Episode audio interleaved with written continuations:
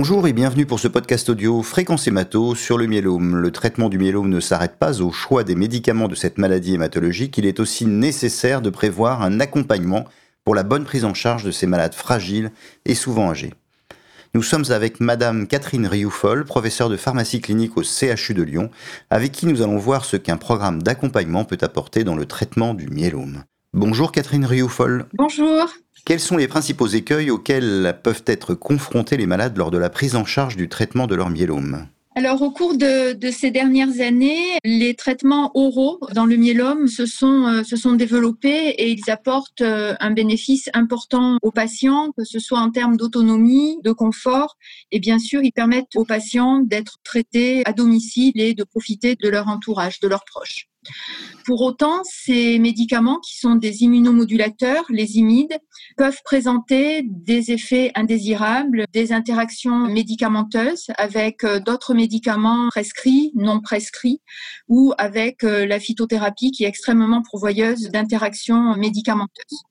De surcroît, les patients atteints de myélome euh, multiple sont pour la plupart des patients polymédiqués, c'est-à-dire qui prennent plus de 5 médicaments habituels par jour ou plus de 10 médicaments. Et comme vous le comprenez, eh bien, euh, la polymédication augmente le risque d'effets indésirables, d'interactions médicamenteuses d'autant plus qu'il s'agit de patients qui sont traités au long cours dans le, dans le contexte d'une pathologie chronique.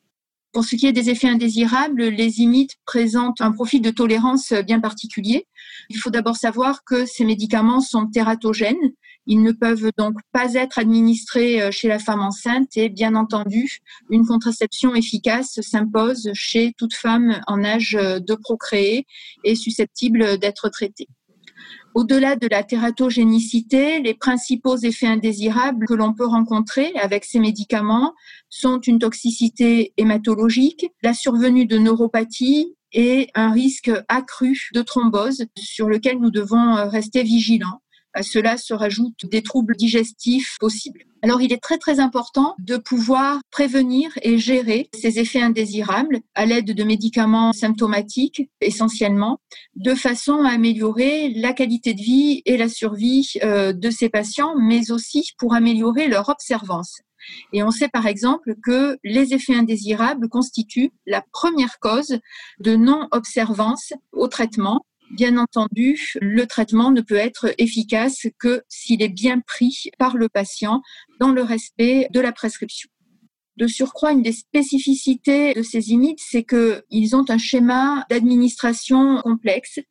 Ils se promènent tous les jours, puis euh, le patient doit respecter une interruption de une semaine. Et cela rend encore plus difficile euh, la compréhension du patient et son observance. Le schéma est encore plus complexe parce que le traitement est pris euh, en général avec de la dexaméthasone qui n'est pas prise tous les jours. Donc, euh, on comprend bien que pour le patient, c'est extrêmement difficile et qu'il a vraiment besoin d'une information, d'explications très claires pour respecter ce traitement et donc pour être observant. Le circuit euh, d'approvisionnement est compliqué également puisque les imides et la sont délivrés par euh, la pharmacie hospitalière, ces médicaments relevant d'un circuit de rétrocession. Le patient est donc amené à aller chercher les imides et la dexaméthasone à la pharmacie hospitalière et les autres médicaments auprès du pharmacien habituel en ville, complexité supplémentaire. Pour toutes ces raisons, il est indispensable d'accompagner les patients et leur entourage de façon à bien leur expliquer le circuit d'approvisionnement, mais également les modalités de prise des imides et des médicaments associés. Quel type de programme d'accompagnement est-il possible de mettre en place lors du traitement d'un myélome entre la ville et l'hôpital? Alors effectivement, de nombreux programmes ont été mis en place pour accompagner, pour suivre euh, les patients ambulatoires sous anticancéreux oraux. C'est le cas dans le traitement du myélome euh, également. Le modèle idéal de programme, c'est un suivi euh, ville-hôpital qui implique donc euh, l'équipe hospitalière et euh, les professionnels de santé libéraux, le médecin traitant, le pharmacien d'officine, l'infirmière libérale. Pour la plupart, il s'agit de programmes hospitalo-guidés avec mise en place du programme à l'hôpital, création du lien avec les acteurs libéraux par messagerie sécurisée chaque fois que possible et relais de l'information par la ville au fil du traitement. C'est sur ce modèle que nous avons mis en place le suivi en chorale aux Hospices civiques de Lyon depuis 2014. C'est un suivi qui est réalisé sous la forme d'entretien individuel par un pharmacien hospitalier, une infirmière directement euh, en lien avec l'hématologue hospitalier qui suit le patient.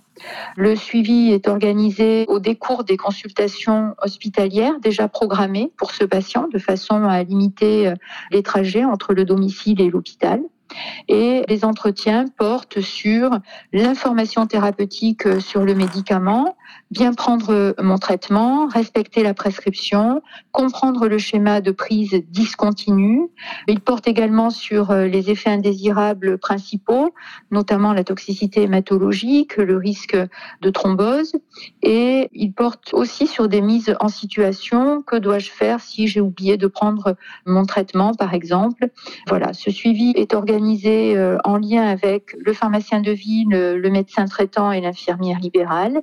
Quand euh, le patient est suivi également par une infirmière libérale. Alors dans ce suivi, nous expliquons aux patients comment reconnaître euh, les effets indésirables, comment les prévenir, comment les gérer, mais surtout comment alerter le médecin en cas de signe de gravité. C'est très important. La plupart des programmes d'éducation thérapeutique se sont construits sur le concept du patient acteur de sa maladie et de son traitement. Pour autant, il est important de l'accompagner et de l'inciter à alerter en cas de signe de gravité. Dans Choral, une recherche des interactions médicamenteuses potentielles avec euh, les autres médicaments pris par le patient est systématiquement réalisée. Elle peut conduire à un changement de traitement par l'hématologue. Entre les consultations, un lien téléphonique est maintenu avec le patient sous la forme d'appels entrants ou sortants pour assurer le meilleur suivi possible. Et comme vous le comprenez, dans le contexte de crise sanitaire que nous traversons, nous développons de plus en plus la téléconsultation. Alors, ce qui est important dans ces programmes, c'est le lien avec le patient et les professionnels de santé ville-hôpital. C'est permettre aux patients de déclarer ses symptômes et les effets indésirables de façon précoce. Il y a des études qui montrent qu'une déclaration précoce des symptômes et des effets indésirables est associée à une gestion anticipée et donc euh, à une amélioration de la qualité de vie, voire de la survie des patients, comme l'a démontré euh, l'équipe d'Etanbach.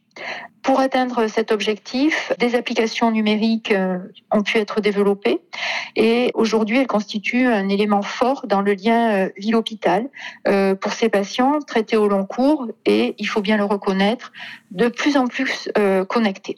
D'autres programmes se développent pour des patients qui ne peuvent pas bénéficier de ces suivis ville-hôpital coordonnés.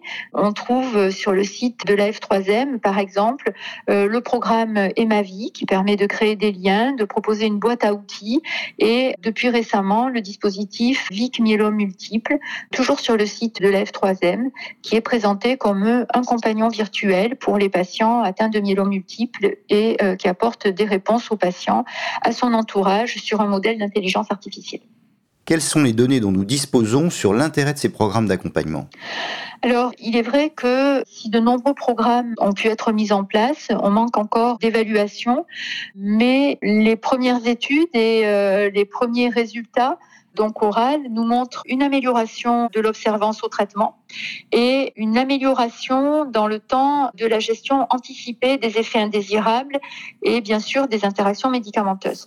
Ces études devront maintenant répondre à des questions d'organisation et de temporalité. Quand faut-il délivrer l'information au patient? À quel moment est-ce que le patient va davantage tirer un bénéfice de cette information. On sait que les effets indésirables peuvent survenir dès les premiers mois de traitement et le délai entre l'initiation du traitement et le début des séances de suivi est donc très important. Certaines équipes ont montré qu'une session d'information ou d'éducation sur la gestion des toxicités pendant les deux premiers cycles de traitement était primordiale et avait un meilleur impact sur la réduction des effets indésirables. Donc ça, c'est un élément très important. Mais d'un autre côté, délivrer beaucoup d'informations au début du traitement peut constituer une charge d'informations difficile à assimiler par le patient euh, qui vient se rajouter à la charge émotionnelle liée à toutes les informations que reçoit le patient au moment du diagnostic ou du changement de ligne thérapeutique. Donc, toute la question, c'est de savoir où est-ce qu'il faut mettre le curseur, informer le patient en début de traitement, mais poursuivre ce suivi au-delà des premières cures semble être l'alternative la plus appropriée. Voilà, ce sont des résultats qui sont concordants avec d'autres études qui montrent que l'information dans le temps se perd et il est important d'assurer un maintien, un suivi régulier de ces patients, que ce soit par les acteurs hospitaliers ou libéraux. Quel message final pour les hématologues? Je dirais que la littérature et les retours d'expérience euh, montrent au moins deux facteurs clés de réussite dans le suivi de ces patients. Le premier, c'est la détection précoce des symptômes de la maladie et des effets indésirables médicamenteux potentiels. C'est important pour les gérer de façon anticipée et c'est certainement la première chose qu'il faut mettre en place, si possible avec un dispositif numérique. Le deuxième élément de succès, c'est l'information et l'acquisition euh, par le patient de compétences de gestion des effets indésirables, de prise des médicaments. Tout cela va contribuer à réduire les effets indésirables et à améliorer l'observance. Euh, ces deux éléments vont bien sûr dans le sens d'un suivi ville-hôpital que nous devons être de plus en plus nombreux à mettre en place. Merci Catherine Rioufol. Cette édition audio de Fréquence Hémato est terminée. Je vous dis à très bientôt.